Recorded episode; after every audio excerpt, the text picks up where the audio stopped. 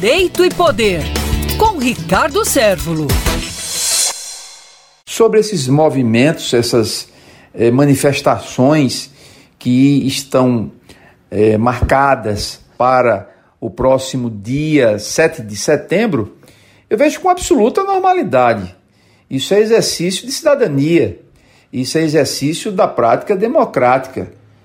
Aliás, desde 2013, 2014, que esses movimentos vêm acontecendo.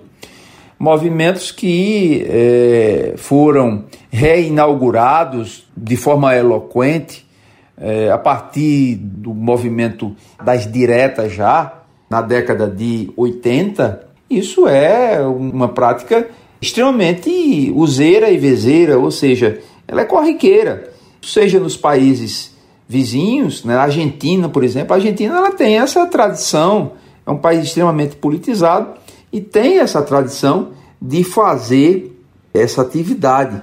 Digo isso porque estudei lá, tenho uma vivência muito forte dentro, inclusive, da capital de Buenos Aires, por exemplo, e isso é uma coisa que acontece de forma muito natural. Nos Estados Unidos também, né, acontecem essas manifestações. A Europa que o diga, a Europa também acontece isso na França, acontece isso na Itália, acontece isso na Inglaterra, né, na própria Alemanha, enfim. Eu não vejo como uma atitude anômala, uma atitude distoante da prática republicana, da prática democrática. Ao contrário, isso é extremamente saudável, sadio para a manutenção dos pilares da essência eh, democrática.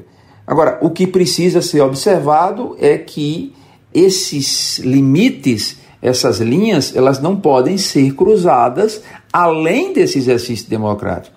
Eu acredito que será muito bem-vindo esse movimento do dia 7, desde que haja a observância da lei, da ordem e da plena segurança democrática, que não passe nada disso porque isso realmente aí sim viria a vulnerar tudo aquilo que a gente espera dentro desse regime democrático.